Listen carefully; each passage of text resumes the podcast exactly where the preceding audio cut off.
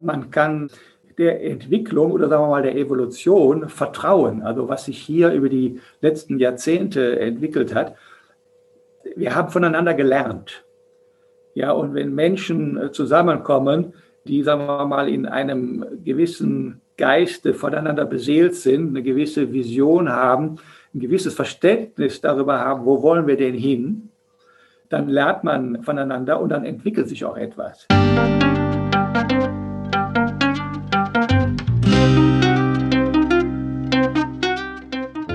Schön, dass du wieder reinhörst.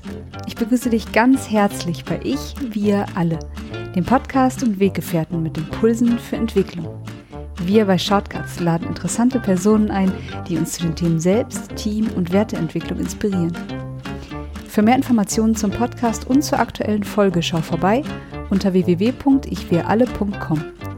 In den Shownotes deines Podcast-Players findest du außerdem zusätzliche Infos zum Gast, den Inhalten dieser Folge und zu Shortcuts. Ich bin Martin Permatier und präsentiere dir heute ein Gespräch mit Gerd Klostermann. Gerd gründete 1998 den Arbeitskreis Ken Wilber, aus dem später das Integrale Forum entstand. Einigen Hörer werden die integralen Salons ein Begriff sein. Sie finden monatlich in vielen Städten statt und dort tauschen sich Gruppen zu den Themen des integralen Ansatzes aus. 2002 führte ihn eine Reise nach Denver, Colorado, auf der er den amerikanischen Philosophen und integralen Vordenker Ken Wilber persönlich kennenlernen konnte. In diesem Podcast berichtet er von dem Weg, der unscheinbar anfing und sich heute in vielen Ansätzen zur Neugestaltung von Arbeit wiederfindet. Heute betreibt er mit dem Verein EVA Werteforschung. EVA steht dabei für Ethik, Verantwortung und Arbeitswelt. Bevor das Gespräch beginnt, noch ein kurzer Hinweis zu unseren Angeboten. Auf ichwiralle.com slash Angebote findest du unsere aktuellen Workshops und Ausbildungen zu den Themen Selbst, Team und Werteentwicklung. Und jetzt wünsche ich dir ganz viel Inspiration und Freude beim Hören. Audio ab.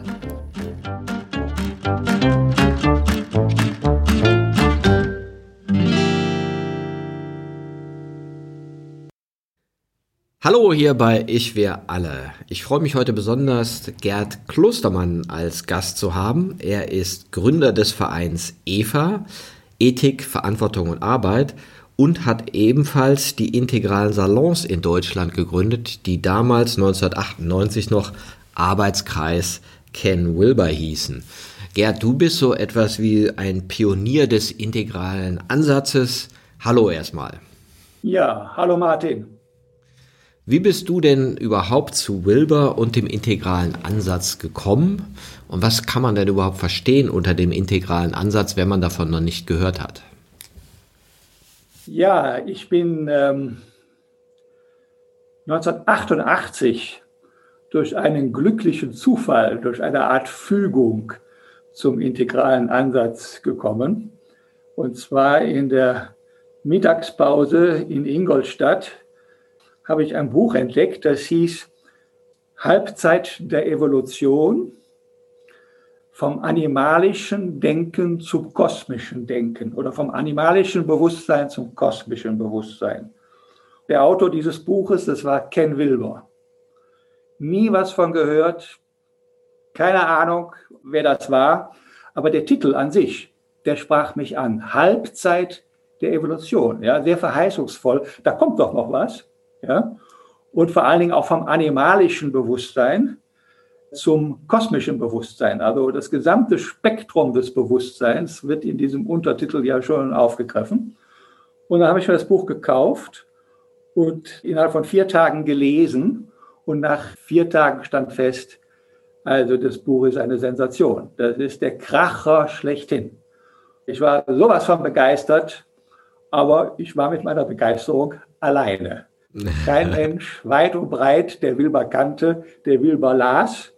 Und so war ich eigentlich die kommenden zehn Jahre immer darauf angewiesen, wann bringt denn Wilber ein neues Buch heraus. Und das tat er auch damals in schöner Regelmäßigkeit. Und habe mich also von ihm sehr, sehr inspirieren lassen. Und so kam ich halt dazu. Aber als Einzelkämpfer, als Leser, als ganz normaler Mensch, als normaler korntrinkender Mensch. ja, ist interessant, weil ich habe das Buch auch gelesen, ich glaube 1994 oder 95, aber ich habe es nicht ganz verstanden. Also ich gehörte wahrscheinlich auch zu denen, wo du gemerkt hast, oh Gott, ja, ich verstehe das nicht einer. Ne? Den Trick, den hatte ich damals schon drauf. Ich habe auch nicht immer sofort alles verstanden. Aber ich habe mir gesagt, weiterlesen. Das Buch ist gut. Das habe ich einfach gespürt. War meine Intuition, die gesagt hat, das Buch ist einfach klasse und das, was ich da nicht verstand, ich lese einfach weiter und dann komme ich schon irgendwann selber dahinter, was da äh, gemeint war. Und was ist denn so für jemanden, der noch nicht davon gehört hat, der integrale Ansatz, so wie Wilbur ihn damals mal formuliert hat und wie er dich dann ja auch begeistert hat? Ne? Wilbur fokussiert auf sogenannte vier Quadranten, die eigentlich nichts anderes sind als eine Kartografie dessen, was ist, dessen, was existiert. Und er bringt eigentlich gar keine Theorie. Wilbur ist ein Kartenzeichner und er hat vier Quadranten aufgezeichnet. Das heißt, da gibt es sowas wie ein Innen und ein Außen und der Einzelne und die vielen, das Ich und die vielen, ja, und das Innen und das Außen. Und dann hat man eine vier Quadranten Matrix, in die man dann Gedanken eben hinein positionieren kann, Theorien hinein positionieren kann, eine gewisse Übersichtlichkeit, die da entsteht. Und dann kam er später auch dank Don Beck auf die Idee, die Bewusstseinsstufen oder Entwicklungsstufen näher auszuführen, sodass insgesamt ein Modell entsteht, wo horizontal die Quadranten und vertikal Entwicklungsstufen Thema sind. Und das führt da sehr spannend aus. Er greift auf die Literatur zurück, auch in Europa, insbesondere aber auch in Amerika, auf amerikanische äh, Philosophen wie zum Beispiel Whiteman und einige andere. Ja, ich habe auch mal gehört, er hat sich also zig Entwicklungsmodelle angeschaut. Also erstmal war er interessiert an der Entwicklung von Bewusstsein. Was gibt's denn da für Modelle? geht das Schlag auf Schlag oder Stufenmodelle vom guten Menschen zum Engel, zum Erzengel oder so. Da gibt's ja ganz, ganz viele Modelle, die irgendwie eine Entwicklung beschreiben, die innerhalb eines Lebens stattfinden kann. Ich glaube, er hat Wertemodelle genommen, Moralmodelle, Kulturentwicklungsmodelle und hat dann über einen großen Zeitraum versucht, da Gemeinsamkeiten zu finden. Ja, wie kann es sein, dass die Entwicklung immer unterschiedlich beschrieben wird? Und was du sagtest mit den Quadranten war dann so sein Eureka-Moment. Er hat eben diese vier Quadrate auf dem Blatt Papier gemalt, wo er gesagt hat, ah, das sind die Systeme, die beschäftigen sich mit mir selber und meiner Innenwelt. Das sind die Systeme oder Ideenstränge, die beschäftigen sich mit mir selber und meinem Verhalten, also meiner Außenwelt. Und dann hat er beschrieben, ah, das sind andere Entwicklungsmodelle, die befassen sich mit uns, also dem Wir und unserer Innenwelt, also unserer Kultur und unseren Kulturtechniken. Und dann gab es Modelle, die sich mit Strukturen und Prozessen, also dem Außen des Wirs, wie, wie konstruieren wir eigentlich unsere Gesellschaften beschäftigen. Und als er gesehen hat, aha, die haben alle recht, aber die schauen aus einer anderen Perspektive, da ist, glaube ich, so der integrale Ansatz bei ihm geboren, ja, wo wir dann eine Karte haben, die Entwicklungsmodelle zusammenfasst, aber die Perspektive jeweils verändert, schaue ich aufs Individuum, schaue ich aufs Kollektive, schaue ich auf die Innenwelt oder schaue ich auf die Außenwelt. Genauso war es. Er hat das Durcheinander, was die Modelle angeht, was die Theorien angeht, was die Philosophien angeht, zusammengebracht bzw. gelichtet. Und zwar indem er sich äh, auf dem Boden die ganzen Zettel, die ganzen Ideen ausgebreitet hatte und er kroch förmlich auf allen Vieren über den Boden und hat die Gemeinsamkeiten gesucht. Er hat einfach gesagt, es kann doch nicht wahr sein, dass das alles nicht zusammenpasst. Wie kann man das Ganze so zusammenfassen, dass daraus eben ein Sinn entsteht, eine gewisse Klarheit, eine gewisse Ordnung entsteht? Und so kam er eigentlich auf diese vier Quadranten. Experimentierfreudig, wie er war, hat er sich die äh, so zurechtgelegt.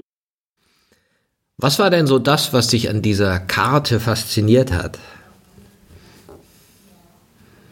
Ja, letztlich die implizite Ordnung, die durch die Karte zum Vorschein kommt. Das ist keine Metaphysik, die hier ausgebreitet wird, die den anderen, sagen mal, aufzeigt, wohin er bitteschön zu gehen hätte oder was empfehlenswert wäre, sondern es ist eine Übersicht, eine Klarheit, die entsteht, wenn man mit der Karte unterwegs ist. Dann schaut man in die Karte hinein und bekommt Impulse, bekommt Anweisungen, bekommt Anleitungen, wohin man sich denn orientieren kann, wohin man denn gehen könnte. Aber die Entscheidung, wohin ich gehe, die bleibt eigentlich immer bei mir. Also ich bleibe mein eigener Souverän. Also die Karte zwingt mich nicht, in eine bestimmte Richtung gehen zu müssen, weil eine Ideologie oder eine Metaphysik oder ein Glaubenssystem oder auch ein Parteiprogramm letztlich die Leute immer auffordert, den Menschen auffordert, genau das zu tun, was eben das Programm oder was eben diese Ideologie möchte. Die Karte ist nichts anderes als eine Hilfestellung, den eigenen Weg zu finden. Er hat diese Theorie oder dieses Wissen nicht nur entwickelt, sondern er hat dieses Wissen und diese Theorie aus der Praxis heraus entwickelt. Also damals gab es die ersten Yoga- und auch Zen-meditativen Praktiken, die aufkamen, insbesondere in Amerika. Da gab es ja die Verfolgung in Tibet durch die Chinesen. Und da sind also viele Meister aus Tibet auch in die USA gegangen. Und einige von denen hat Wilber auch persönlich kennengelernt und hat eben auch diese Praktiken für sich genutzt und hat aus diesem Geist heraus, aus diesen Erfahrungen heraus seine Bücher geschrieben. Also das ist nicht theoretisches Konstrukt, sondern wie auch die Karte entstanden ist aus einer gewissen Praxis heraus, aus einer gewissen hartnäckigen Methodik heraus, ja, immer wieder auch einübend, ja, das Denken neu zu formen, das Bewusstsein neu zu entwickeln, Selbstwerdung, Selbstentdeckung, die eigene innere Selbstbewegung zu formulieren. Und das gelingt ihm in seinen Büchern auf hervorragende Art und Weise, eben indem er auch eine sehr kraftvolle Sprache hat und ein profundes Wissen hat, was er eben auch neu zusammenfügt. Die, die verschiedenen Theorieelemente, die in der Welt kursieren, die werden eben durch das Integrale auf eine geniale Art und Weise zusammengefügt. Ja, das ist auch interessant. Als ich ihn dann das erste Mal gelesen habe, ich glaube, das eine Buch war ja über die Krebserkrankung seiner Frau, kann mich ja. noch erinnern. Mut und Gnade. Mut und Gnade auch sehr bewegend. Der Mann hat das echt erlebt. Ja, in dem Fall war es der Krebstod seiner Frau. Und als ich das andere Buch gelesen habe, dachte ich, ah ja, okay, das ist so für Privatkram, ja, das ist so, wenn man sich für Selbstentwicklung interessiert, ne, und wie kann ich jetzt innerlich gewahr werden, wie kann ich tiefer meditieren, wie kann ich meine Gedanken und Gefühle bewusster wahrnehmen und mehr innere Freiheit zulassen. Aber damals ist bei mir noch gar nicht der Groschen gefallen, dass das ja was mit Arbeitswelt zu tun haben kann. Ja, und da habe ich so den Eindruck, das ist ja erst in den letzten Jahren entstanden. Und du bist ja ein Pionier, du hast ja 1998 schon angefangen, da Bezüge zu sehen. Warst aber selber, glaube ich, auch noch in traditionellem Kontext unterwegs bei deiner Arbeit. Ja, ich war damals als Partnermanager unterwegs für internationale Softwarehäuser, auch mit durchaus bekannten Namen und habe eigentlich auch darunter gelitten, dass in diesen Großkonzernen, in diesen Strukturen, in diesen prozessorientierten Strukturen, in diesen Großkonzernen, ein solches Denken, wie es jetzt dem Wilber eigen ist, völlig unbekannt war und in dem Sinne auch uninteressant war. Man hatte keinen Kontakt zu einer solchen Welt. Also Meditation war damals immer noch etwas Verpöntes nach dem Motto, das ist eine neue Form von Gläubigkeit, das brauchen wir nicht. Wir konzentrieren uns auf unser Expertentum, wir konzentrieren uns auf unsere Fachlichkeit und Führung stand eben in Form von Delegieren, aber auch Kommandieren. Also diese Command and Control oder Controlling Driven Companies, das war so damals eigentlich das Credo dieser Unternehmungen. Und da war es natürlich für mich schwierig, dieses Geistige, dieses Meditative, diese Selbstbewegung irgendwo äußern zu können und auch leben zu können. Letztlich blieb das auch für mich in dieser Zeit Theorie. Was für Privatintegraler. Ich war äh, in gewisser Weise damals schon Privatier, ja, aber eben geistiger. geistiger. Privatier. Ne? Mhm. Ja, und dann hast du ja diese Salons gestartet, weil du gedacht hast, Mensch, da muss man darüber reden, das hat doch ein Potenzial für uns, für andere, für die Gesellschaft. Genau.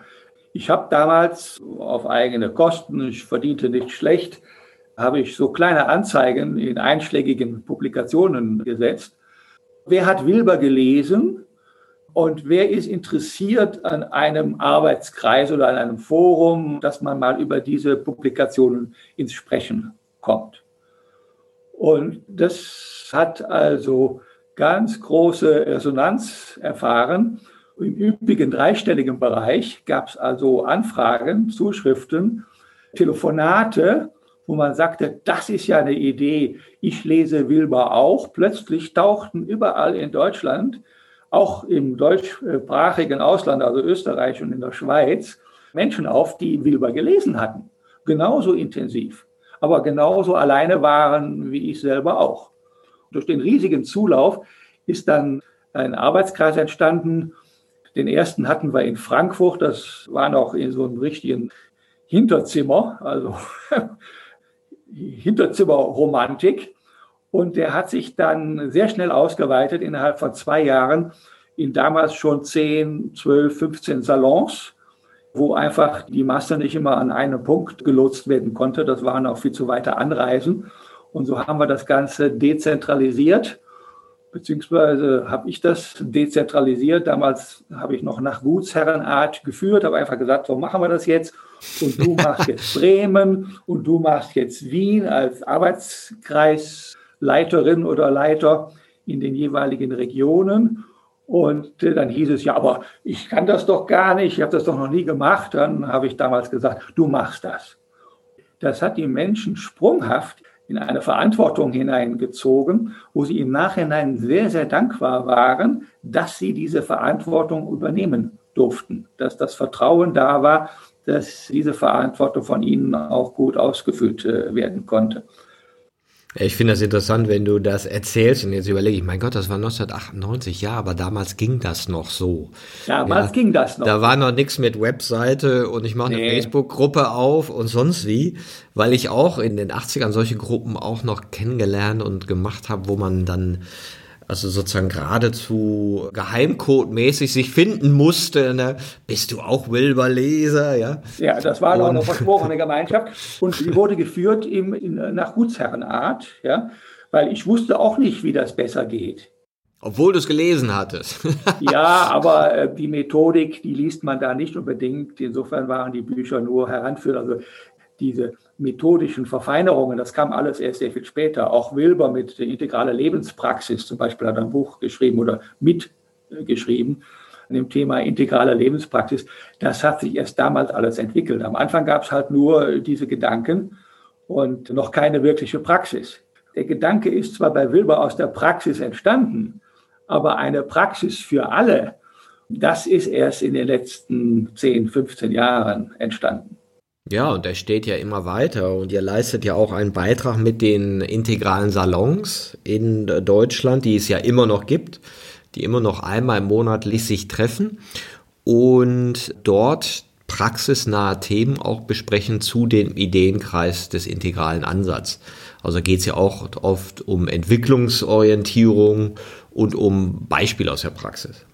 Ja, das ist bereits 2005 oder 2006 ist aus diesen integralen Arbeitskreisen das integrale Forum entstanden.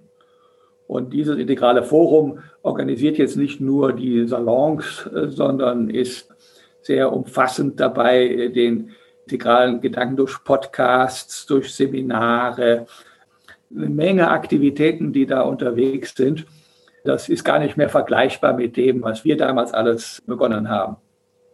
Ja, da hat sich auch viel entwickelt. Mittlerweile gibt es ja integrale Coaches, integrale Unternehmensberatung, ja, auch unterschiedlicher Güte, würde ich mal sagen. Das Interessante ist ja, dass hier die Selbstentwicklung, die Teamentwicklung, die Entwicklung der Businessmodelle, der Strukturen und Prozesse und die Kulturentwicklung zusammengedacht werden. Meine, auch unser Podcast heißt Ich, wir alle, ja, auch da ist das Integrale irgendwo auch Mitvater des Gedankens gewesen, ja, oder Mutter. Ne? Und dieses gesamtheitlichere Denken, das ist vielleicht auch das, was ja jetzt spürbarer ist in der Arbeitswelt. Dadurch, dass wir die Arbeit als ein Ort sehen, wo wir uns selbst verwirklichen, selbst ermächtigen, selbst entwickeln ja, was vielleicht früher nicht so das Ding war. Und dass wir plötzlich ja auch Kultur als etwas Gestaltbares sehen, auch durch die Demografie, dass einfach die Ansprüche der neuen Generation höher sind, aber auch durch eine erhöhte Bereitschaft, emotionale Wirklichkeiten auch zu sehen und zu merken, so was du sagtest, ach guck mal, in den 50ern haben wir so geführt, in den 70ern so, in den 80ern so, geht nicht da noch was anderes? Ja, und, und das ist ja diese ganze New Work-Szene oder diese Idee von neuem Arbeiten, sinnstifterem Arbeit ist ja wahrscheinlich auch etwas, was sehr gut mit dem integralen Ansatz sich verbunden hat und deswegen vielleicht auch zu dieser größeren Bekanntheit dieses Ansatzes geführt hat. Ja, ganz genau. Man kann der Entwicklung oder sagen wir mal der Evolution vertrauen. Also was sich hier über die letzten Jahrzehnte entwickelt hat. Wir haben voneinander gelernt. Ja, und wenn Menschen äh, zusammenkommen, die, sagen wir mal, in einem gewissen Geiste voneinander beseelt sind, eine gewisse Vision haben, ein gewisses Verständnis darüber haben, wo wollen wir denn hin, dann lernt man voneinander und dann entwickelt sich auch etwas. Und es zeigt sich auch, dass wir etwas dazu beitragen müssen, damit sich etwas entwickelt. Wir lesen keine Bücher und sagen, oh toll, prima, jetzt habe ich es auch verstanden, sondern eigentlich ist entscheidend, damit diese Weiterentwicklung zum Beispiel in der Beratungspraxis oder auch sonst wo sich vollziehen kann, dass wir etwas dazu beitragen. Das passiert nicht von alleine. Das kann man nicht irgendwie kaufen, sondern das ist letztlich immer die Frucht der Arbeit von vielen, die Schritt für Schritt, Stückchen für Stückchen das Integrale weiterentwickeln. Und es wird, und das kann man jetzt schon sagen, auch nie fertig werden. Der evolutionäre Prozess ist immer offen. Ja, er wird äh, nie an ein Ende kommen. Es geht immer noch ein Stückchen weiter und immer feiner, immer subtiler, auch immer reifer, immer erwachsener. Das ist der Grundgedanke eigentlich der Evolution. Ja, was man auch beobachten kann, ist ja auch bei den integralen Modellen eine gewisse Faszination für die Karte. Ja, und wir haben im Vorgespräch auch ein bisschen gesagt, ja, das eine ist ja die Karte, wo die hinführt. Und das andere ist das Picknick, was vielleicht am, am Ende dieses Weges liegt. Ja, und das, was könnte das Picknick sein, wenn wir von Halbzeit der Evolution reden? Oder können wir auch Konrad Lorenz zitieren? Wir sind das Bindeglied zwischen Affe und dem Menschen. Ja, also was ist denn das Potenzial eines reifen Menschen oder einer reifen Gesellschaft, die eben nicht mehr alten Ideen von der Stärkste kriegt alles und so weiter folgt oder diese Ideologie müssen wir folgen, dann werden wir alle selig, sondern die da mehr so eine forschende Idee hat, die die Individualität zulässt, die die Wahrnehmung von Gefühlen zulässt und die auch anfängt, sich selber anders zu begreifen dass wir halt merken, ach guck mal, wir sind ja nur die Container von Gedanken und Gefühlen, die kulturell geprägt sind und uns halt zu unterschiedlichen Zeiten unterschiedlich durchfließen.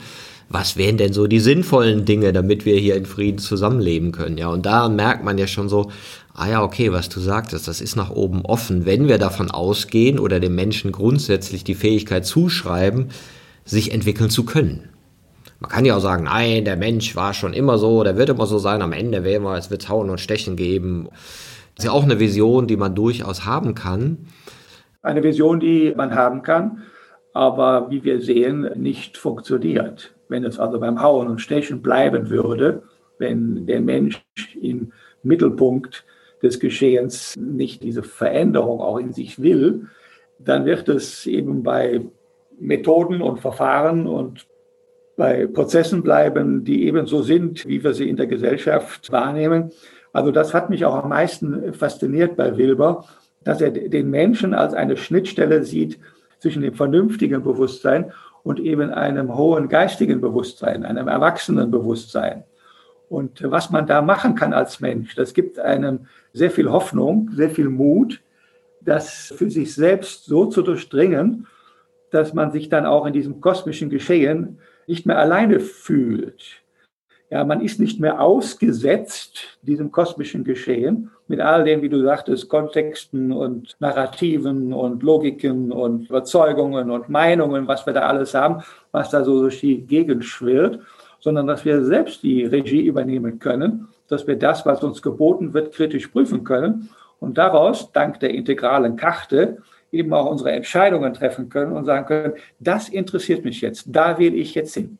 Keiner, der mich bevormundet und sagt, das musst du jetzt machen, weil es alle machen und wenn wir es alle machen, dann wird das funktionieren, dann haben wir einen Frieden. Nein, du darfst genau das machen, was du willst, aber du machst es in einer gewissen Transparenz. Du machst dich transparent und akzeptierst und respektierst auch die anderen Standpunkte, die es ja in Hülle und Fülle gibt.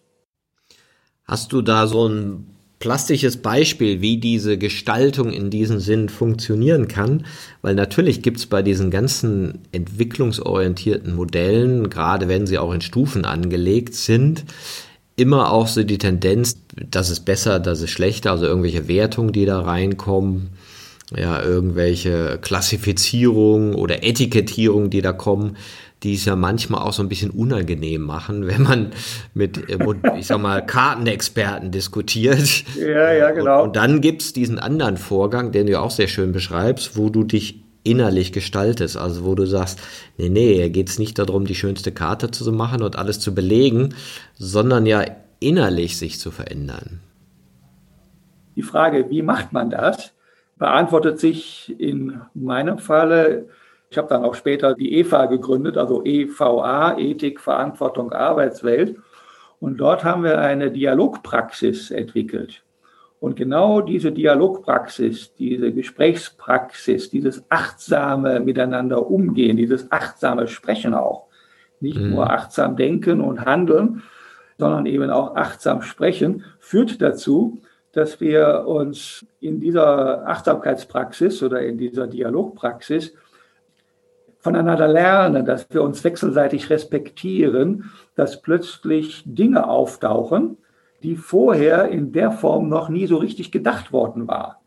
Vielleicht erklärst du noch mal kurz die Dialogpraxis. Nicht jeder äh, kennt das. Wie kann man sich das vorstellen? Der Unterschied zu den, sagen wir mal, gängigen Praktiken liegt bei uns natürlich auch im Integralen. Das heißt, wir können durch das Integrale unsere Gespräche in gewisser Weise besser ausrichten, uns besser einrichten in diesen Gesprächen.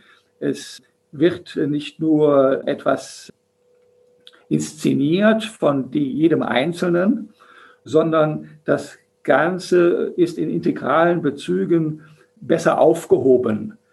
Jetzt muss ich nochmal dem Hörer beiseite springen. Ja. also integral ist auch kein Wort, was sich so ganz von alleine erklärt. Ne? Also wenn wir jetzt beim Dialog sind und du sagst, okay, da ist das mit integral verbunden, vielleicht auch das nochmal erklären. Was heißt das denn für jemanden, der jetzt in dieser Art und Weise ähm, sich mit anderen austauscht? Er hat eine gewisse Führung im Denken. Er hat eine gewisse Ausrichtung im Denken oder ich hatte eingangs von dieser impliziten Ordnung gesprochen. Er hat implizit etwas in sich, was ihm Führung gibt. Meinst du jetzt die Karte? Er, er kennt die Karte und kann darauf referenzieren und, und weiß dann, auf welcher Ebene er ist oder wo, woher er jetzt redet und und sagt dann, ich bin jetzt im dritten Quadranten unten auf der vierten Ebene. Ja, sehr spannend, wenn man das jetzt so äh, beschreiben würde. Es reicht, wenn in einem solchen Setting, in einem solchen Dialog, nehmen wir mal an, da sind jetzt 12, 15 Beteiligte, es reicht eigentlich, wenn da drei oder vier Integrale dabei sind, die diesen Raum halten können, die diesen Raum schützen können, die diesen Raum mit kultivieren können, die also immer wieder zurückgreifen können auf ihre innere Substanz, auf ihre inneren Frieden, auf ihre innere Selbstbewegung. Die können damit Gesprächsphasen oder, oder, Gruppen oder auch Teams in den Unternehmen, können damit ihnen eine gewisse Führung verleihen. Ich kenne das so ein bisschen anders, dass wir in gewissen Kreisen auch mit Gesprächsregeln arbeiten, die sich an Gestalt orientieren, wo es eben heißt, benutze das Wort ich, nicht man sollte, man müsste, sondern ich und Vergangenheit, also echtes Erfahrungswissen aus der persönlichen Perspektive heraus kommunizieren, um nicht so rum zu spekulieren. Sind das auch so Elemente, die da auftauchen? Genau. Das haben wir in, in unserer Praxis mit der EVA, also Ethik, Verantwortung, Arbeitswelt. Das haben wir mit äh, dieser äh, Praxis auch für uns persönlich immer wieder erfahren dürfen, wie wir uns gegenseitig bereichert haben, wie Impulse auftauchten, Gedanken auftauchten, die sich einfach miteinander gut fügen konnten, sich miteinander vertrugen. Das hat uns sehr inspiriert und es hat teilweise Gesprächsphasen von zwei, vier Stunden gegeben, wo wir auch nicht in dem Sinne geführt wurden, dass da jetzt irgendwelche Vorgaben waren, sondern das Gespräch sich selbst führen konnte. Ja, das Gespräch bekam durch die Beteiligten äh, seine eigene Prägung, seine eigene Ausstrahlung, seine eigene Intensität. Das hat jeden der Beteiligten sehr bereichert. Du hast ja auch mal Wilbur getroffen, ne? Ich hab, äh, war ich ja dabei, habt ihr erzählt, wie ihr eine Reise gemacht habt. Und mit eurer Peer Group, also die Leute, die sich dann befreundet hatten über diesen Ansatz, wo es auch, glaube ich, noch so ein bisschen darum ging, wer ist wie weit und so, solche Geschichten. ja. ja, ja. Und dann habt ihr ihn getroffen. Was war das denn für ein Erlebnis? Ja, das war natürlich ein Highlight. Wir sind nach Denver geflogen. Ich war damals ohnehin öfters in den USA und für mich waren solche weiten Reisen eigentlich gar kein Thema. Und wir haben Wilber in gesunder, er ist ja mittlerweile nicht mehr sehr gesund. Er hat ja auch da große gesundheitliche Probleme in den, in den letzten Jahren gehabt. Wir haben ihn in einer ausgesprochen aufgeräumten Form vorgefunden. Also das verlief in einer ausgesprochen schönen Art und Weise, das Gespräch mit Wilber. Und das war die Zeit, wo er das Buch geschrieben hatte, Boomeritis oder Boomeritis. Das ist ein Roman und das war sein erster und wohl auch sein einziger Roman, den er je geschrieben hat, weil er hat gesagt, mir persönlich gegenüber, eigentlich ist dieses Buch, was er da hat schreiben wollen, negativ gewesen. Es hatte so eine negative Prägung, weil er hat damals den Narzissmus in den amerikanischen Gesellschaften, aber auch in den europäischen Gesellschaften sehr hart rangenommen. Und äh, dann hat er sich gesagt, na ja, so ein Buch, äh, das kannst du gar nicht rausgeben. Das ist zwar mit Leidenschaft geschrieben, das waren auch wieder 500 Seiten. Mach doch lieber einen Roman daraus. Und nun ja, vielleicht kann man fast sagen, dass dieser Roman oder dieses Thema Boomeritis oder Narzissmus in den Gesellschaften äh, auch so ein Knackpunkt war, wo danach Wilber gar nicht mehr so en vogue war. Er hat äh, letztlich auch ein bisschen mit diesem Buch den Frieden der Gesellschaft gestört. Die Leserschaft war eher frustriert oder empört, so nach dem Motto, das müssen wir uns vom Wilber nicht sagen lassen. Und auf der anderen Seite gab es natürlich viele, die gesagt haben, genau so ist es. Ja, das sind Fakten, die hier zusammengestellt worden sind und jetzt in dieser Romanform auch noch, sagen wir mal, in einer sehr milden Art und Weise, fast schon in einer ironischen Art und Weise oder humorvollen Art und Weise. Aber das hat nichts genutzt mit diesem Roman, der von einigen wiederum sehr gutiert wird und wo die einige sagen, das ist eigentlich ein ganz tolles Buch, äh, wo andere aber gesagt haben, nee, also da kann ich mich mehr nicht mich mit so mit anfreunden. Ne? Ja, ich habe selber nicht gelesen, aber so viel ich weiß, ist ja Boomeritis, ne, kritisiert die Boomer-Generation, also die, die 65 und früher geboren sind, die jetzt mehr oder weniger in Charge sind, dass, dass er halt sagt, Mensch, ihr habt ja nur an eine Bereicherung gedacht ne, und ein, nicht ein neues ethisches Wir geschaffen, aus eurer Selbstermächtigung heraus, ja. Obwohl ihr die Mittel hattet, ja, und all, all das war da, und es gab ja schon 60er, 70er Jahren große Sozialreformbewegung und Landverteilungsideen und, und, und. Das haben wir alles zurückgeschraubt oder ist zurückgeschraubt worden in dieser Zeit auf unterschiedliche Art und Weise. Und jetzt haben wir halt eine Gesellschaft, die auseinanderfällt und wo es kein ethisches Wir gibt. Und das ist, glaube ich, auch so ein wichtiger Kritikpunkt von ihm, ne? dass er sagt, der nächste Step wäre eben genau, dahin zu gehen und eine gesamtheitlichere Welt zu gestalten. Ja, diese Weiterentwicklung oder wo wir eben sagten, dieses höheres Bewusstsein, auch diese Höher- und Weiterentwicklung, diese Höherentwicklung, die wird da gestoppt oder die hat sich nicht in dem Sinne manifestieren dürfen. weil das ist schon eine Kränkung. Der Mensch fühlt sich schon gekränkt, wenn seine Geschichte in dem Sinne nicht als so heilsam oder so wertvoll oder so wichtig betrachtet wird. Also wenn die, die Selbstwichtigkeit gekränkt wird, dann gibt es schon Probleme. Und wer ist der Schuldige? Ja, oft derjenige, der vielleicht da was gesagt hat, was den Narziss irgendwo auch gekränkt hat. Und äh, eine Weiterentwicklung des Bewusstseins ist davon abhängig, wie wir unsere eigenen Kränkungen überwinden können, dass wir sie nicht als Kränkung erfahren, sondern dass wir die Informationen, die auf uns zukommen, aufgreifen und auch dankbar dafür sind, dass wir sie erhalten. Niemand will einen schädigen und trotzdem fühlen wir uns gekränkt. Ja, das ist ja auch wie mit dem Meritokratie-Diskussion, die wir gerade haben. Also Meritokratie, ich musste das Wort ja auch lernen, von Meriten. Der Verdienstadel, dass wir das oder die belohnen, die sich hier verdient gemacht haben, in Form von hoher Bildung, in Form von guten Jobs, ja, und dass unsere Gesellschaft, und das ist ja eine aktuelle Diskussion, sich da so ein bisschen separiert in die, die sich verdient gemacht haben und die, die sich eben nicht verdient gemacht haben und haben dann halt weniger Bildung, weniger dies, weniger das. Die, die ihr Ego aufpoliert haben, sich verdient gemacht haben und damit das aber auch sehr inszenieren, ja, ich glaube, er geht ja noch weiter. Es geht ihm ja gar nicht mal so sehr um die Statusgesellschaft. Ich glaube, es geht ihm ja eher auch um die postkonventionelle Gesellschaft, dass wir sagen, Mensch, jetzt sind wir alle so postkonventionell, wir sind vegan und essen Bio und sagen dann, so, jetzt müsste alle anderen auch vegan sein und auch Bio und auch alle so Elektroautos fahren wie wir und dann ist alles gut. Ja, und dann, dann sagt er halt so, ah nee, das ist vielleicht ein bisschen zu kurz gegriffen. Und er hat ja auch konkrete Vorstellungen oder Vorschläge, was passieren müsste, weil er sagt, da findet gewisse Kommunikation nicht statt, die er vielleicht für sinnvoll hält. Ne? Ja, die postkonventionelle Gesellschaft ist noch nicht da, wo sie schon sein könnte.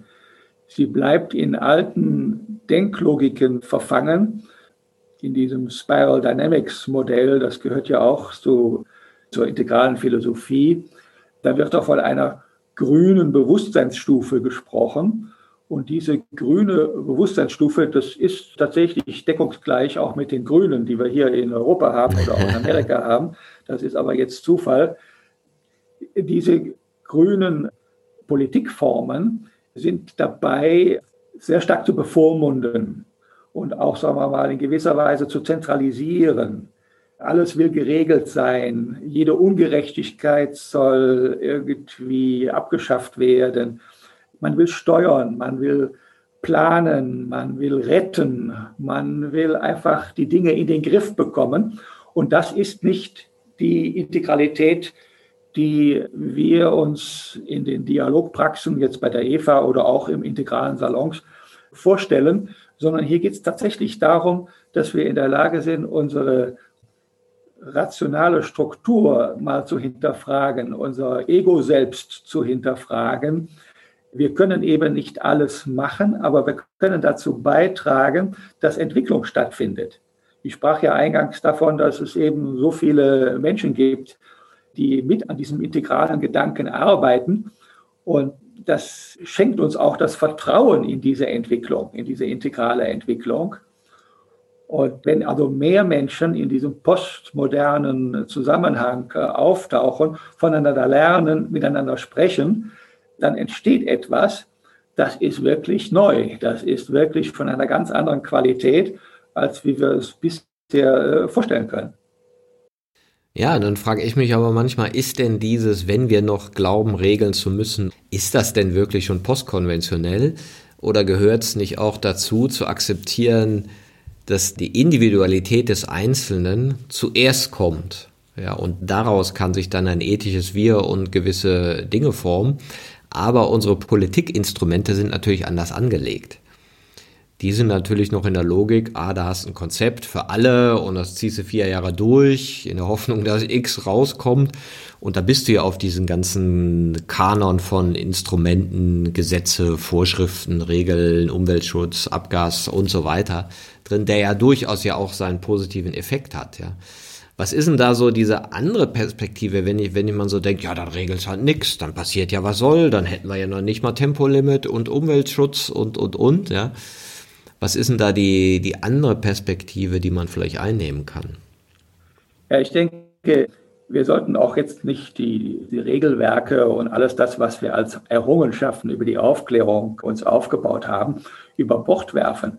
Das andere greift das Bestehende auf ja, greift die Errungenschaft der Moderne und auch jetzt der Postmoderne auf und führt sie weiter, setzt eigentlich diese Errungenschaften jetzt in integraler Weise fort. Wie das genau aussieht, das können wir in einem evolutionären Prozess nie vorhersagen. Der evolutionäre Prozess ist offen. Der evolutionäre Prozess weiß ja selber nicht, wie sich die Dinge entfalten. Ja, keine Götter, die uns dirigieren oder keine hohen moralischen Instanzen oder irgendwelche hohen Ideale, sondern wir müssen uns das selbst erarbeiten. Das, was wir bislang erarbeitet haben, ist ja gar nicht so schlecht. Daher auch Halbzeit der Evolution. Das, was wir über die Aufklärung uns erarbeiten konnten, ist ja im Prinzip das Beste, was wir haben. Aber es ist nicht gut genug. Wenn wir die Zukunft gewinnen wollen, wenn wir eine gute Zukunft haben wollen, dann brauchen wir mehr als eben Regelwerke, sondern dann brauchen wir Menschen, die sich wirklich in die Pflicht nehmen, die sich in die Verantwortung nehmen, die sich verfügen, die nicht über die verfügt werden, sondern die sich verfügen.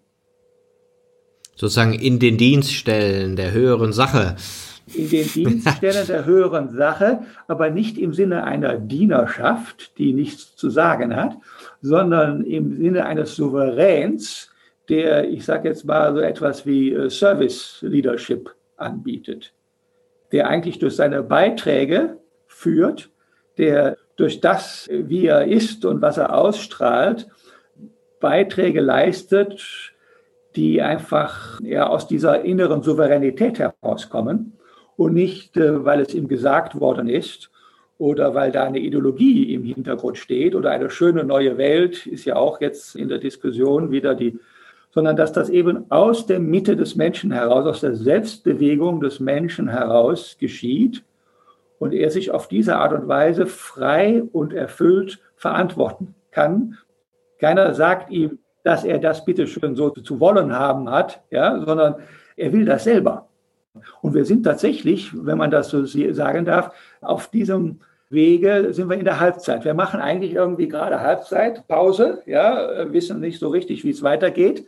Alle äh, machen rum, alle kommen auch mit ihren Lösungen, ja, aber sie passen sehr häufig nicht zum Problem. Auch das äh, kennen wir ja schon. Ne? Wenn wir dann äh, erfahren, dass das, was wir hier als Errungenschaften haben, zum Beispiel die Aufklärung, dass das irgendwie noch nicht gut genug ist, dann fühlen die Menschen sich eben gekränkt. Dann sagen die Kinder, wir haben doch was Tolles geleistet. Ne? Auf der anderen Seite haben wir auch die Erde mehr oder weniger ziemlich ausgenommen, ja, oder ausgeweidet und zugemüllt. Ich will es ja nicht so martialisch beschreiben, aber wir sind in einer echten Krise. Und da müssten wir schon anfangen, innezuhalten und hinterfragen, ist unser Denken und unser Fühlen und auch unser Sprechen und unser Handeln denn wirklich so in Ordnung? Kann man das so lassen? Nein, man kann es nicht so lassen. Ja, okay, wobei man jetzt ja auch gucken muss, wenn du sagst, wir müssen, wir sollen und das kann man nicht so lassen, dann wird es ja schnell moralisch und das ist ja genau dieser Punkt, wie kann das eine eigene Bewegung sein aus der Selbstermächtigung heraus? Und das ist ja eine Sache, wie wir das jetzt so im Kontext von Arbeit und auch Gesellschaft sehen, eher diese Schlagwörter sinnstiftend, Purpose, also diese selbstgesetzte Sinnhaftigkeit, macht das Sinn, was ich hier tue? Passt das zu mir, meinem Empfinden, ja? Ja, dann haben wir wieder sowas wie ein Purpose oder von mir aus auch einen Sinn, so eine Art Objekt, das wir so vor uns hertragen. Dann nennen wir das nur anders, ist ein neues Etikett. aber es bleibt dabei, wir brauchen da irgendwie so ein Ding, an dem wir uns festhalten. In der Dialogpraxis kommen wir auf eine andere Art und Weise zusammen. Da gibt es nicht die zentrale Idee, die leitet und die führt, sondern wir kommen auf eine Weise zusammen, wo wir uns wechselseitig wertschätzen. Und aus dieser Wertschätzung heraus, da wird auch keiner mehr gekränkt. Der Souverän selber, ein Mensch mit Souveränität, der lässt sich ohnehin nicht kränken. Und wenn dann jemand sich gekränkt fühlt, dann hat er tatsächlich ein Problem, weil eigentlich in der Dialogpraxis alle wertschätzend miteinander umgehen. Das ist ein geschützter Raum, ja, wo wir auch üben, zusammenzukommen, uns wechselseitig zu helfen, zu unterstützen. Also keiner den anderen aussticht, keiner den anderen bevormundet, nicht mit seiner Lösung sich durchsetzen muss, sondern wo wir gemeinsam in diesem Raum uns, ich sag mal, mögen und gleichsam aber auch deutlich wird, wo der Unterschied zwischen den Einzelnen liegt. Ja, der Gekränkte, der Narzisst, der kann oft nicht anerkennen, dass der Beitrag von jemandem anderen oder von einer anderen eigentlich noch eine höherwertige Bedeutung hat oder eine andere Tiefe hat, eine besondere Wichtigkeit hat. Und wenn wir uns aber zumuten, das zu erkennen und Unterschiede zulassen und auch Unterschiede als Bereicherung empfinden, dann entsteht tatsächlich ein Sprachraum, ein Dialograum, eine, ein Zwischenraum zwischen uns, eine Arbeitsatmosphäre, um es mal so zu sagen, in der wir uns anerkennen können und wo wir auch zu uns selber finden können. In diesem Raum finden wir zu uns selbst und stellen plötzlich fest, es ist ja Unsinn, sich gekränkt zu fühlen. Da ist niemand, der mich kränkt. Ja, da bin nur ich mit meiner alten Idee, mit meinen falschen Glaubensvorstellungen und was ich da nicht alles hatte. Wilber spricht davon, dass wir uns von diesem ganzen ontischen Ballast befreien sollten. Das heißt, dass wir diese ganzen Denkstücke, die wir da haben, diese ganzen Vorurteile, diese ganzen Schuldzuweisungen, all den ganzen Mist, dass wir den einfach weglassen. Ja, dass wir uns, sagen wir mal, von dem entsorgen, entsorgen, ja, und auf diese Art und Weise frei werden, um zuhören zu können. Denn solange wir nicht diese Freiheit haben, können wir nicht zuhören. Sind wir immer verklemmt, immer gehemmt und sagen, ja, mein Ding ist aber besser als dein Ding. Ja, das ist ja interessant, sich das mal im politischen Kontext vorzustellen. Stell dir vor, ein Bundestag würde gemäß deiner Dialogpraxis miteinander kommunizieren. ja, ist ja undenkbar. Und gleichzeitig kennt man es aber aus anderen Kontexten, dass es geht. Und das ist ja das Interessante, wo man erst denkt, nee, geht nicht, die werden sich immer irgendwie dick tun und immer irgendwie angeben und sich gegenseitig kränken und bloßstellen. So funktioniert das, so funktioniert Presse, so wird das immer sein. obwohl wir sehen, ja, es ist ziemlich schwachsinnig, ja, wir durchschauen das alle, wir erkennen das alle, kreieren was doch immer wieder. Daher bedarf es einer Praxis, eines Einübungsweges, ja, wo wir das auch lernen, auf eine achtsame Art und Weise miteinander umzugehen. Ja, und das ist genau das Ding mit Dialogpraxis oder auf die Frage, bei unserem Verein. Wie macht ihr denn das? Wie kann man an sowas glauben? Ja, wir glauben daran, weil es bei uns zumindest funktioniert. Mhm. Wie siehst du denn so den Ausblick in die Zukunft? Wenn ihr vorstellt, ja, okay, man sieht ja, der integrale Ansatz hat sich entwickelt, seitdem äh, Wilber damit mal angefangen hat, dann hat er die Quadranten erfunden und das ein schönes Modell gemacht, dann war das ja so ein bisschen die Insider Peer Groups, ja, die du auch hier mit gegründet hast in Deutschland. Und jetzt merken wir ja, okay, man findet die Gedanken im Unternehmenskontext öfter, man findet gewisse Elemente öfter. Überhaupt der entwicklungsorientierte Blick ist viel stärker da. Welches Potenzial siehst du denn für diesen integralen Ansatz? Ja, ich sehe darin ein riesiges Potenzial und ich scheue mich zu sagen, das Integrale ist jetzt das Ein und alles weil das kommt schlecht rüber. Das glaubt mir keiner. Damit ist man sehr schnell ins Abseits gerückt. Aber ich glaube einfach an die Evolution. Ich glaube daran, dass wir als Menschen gut und klug genug sind, Wege in die Zukunft zu finden. Dafür ist unser Potenzial einfach enorm. Jetzt auch mal unabhängig vom Integralen. Haben wir den integralen Kompass dabei, haben wir die integrale Karte dabei, dann werden wir ziemlich genau das erreichen, was wir auch erreichen wollen und erreichen können. Also ich bin da sehr, sehr optimistisch, auch wenn die Zeichen der Zeit da eine ganz andere Sprache sprechen. So sollte man es sehen. Das ist eigentlich eine gesunde Form von mir aus des Vertrauens, des Glaubens, der Hoffnung, ja, eine gesunde Art und Weise, die eigenen Vorstellungen, die eigenen Wirklichkeiten mit seinem Denken und Handeln zu, zu entwickeln. Genau, und dann müssen wir es nur noch machen.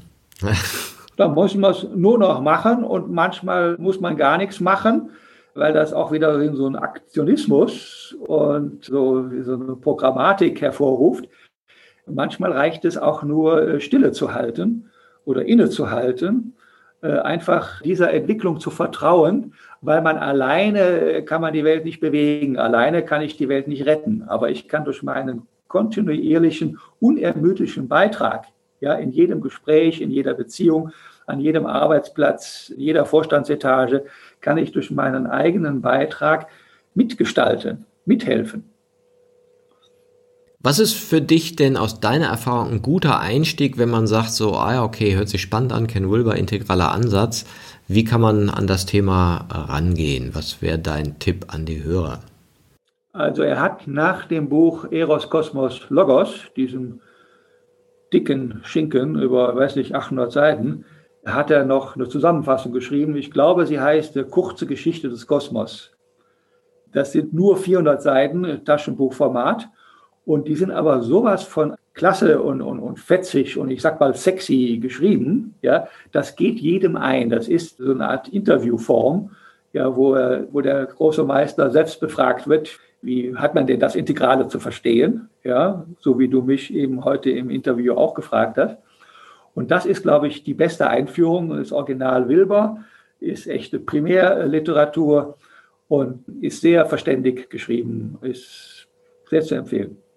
Wunderbar, dann danke ich dir für den Tipp und wer sich dann vertiefter mit dem Thema beschäftigen will oder einfach mal neugierig geworden ist, kann ja zu einem der vielen integralen Salons in Deutschland kommen. Ich glaube, in Berlin ist jeder dritte Montag im Monat, wo das stattfindet. Ne? Das Schöne ist, man kann ja jetzt auch virtuell teilnehmen. Ja, also auch mal andere Salons besuchen und sich einfach mal in einen Zoom-Call einklinken. Gerd, ich danke dir für deine Ausführungen und deinem Hintergrundbericht zu deinem Weg mit dem integralen Ansatz, auf dem du eben diese Salons gegründet hast und eben auch den Verein EVA für Ethik, Verantwortung und Arbeitswelt. Danke für deine Inspiration. Ja, gerne.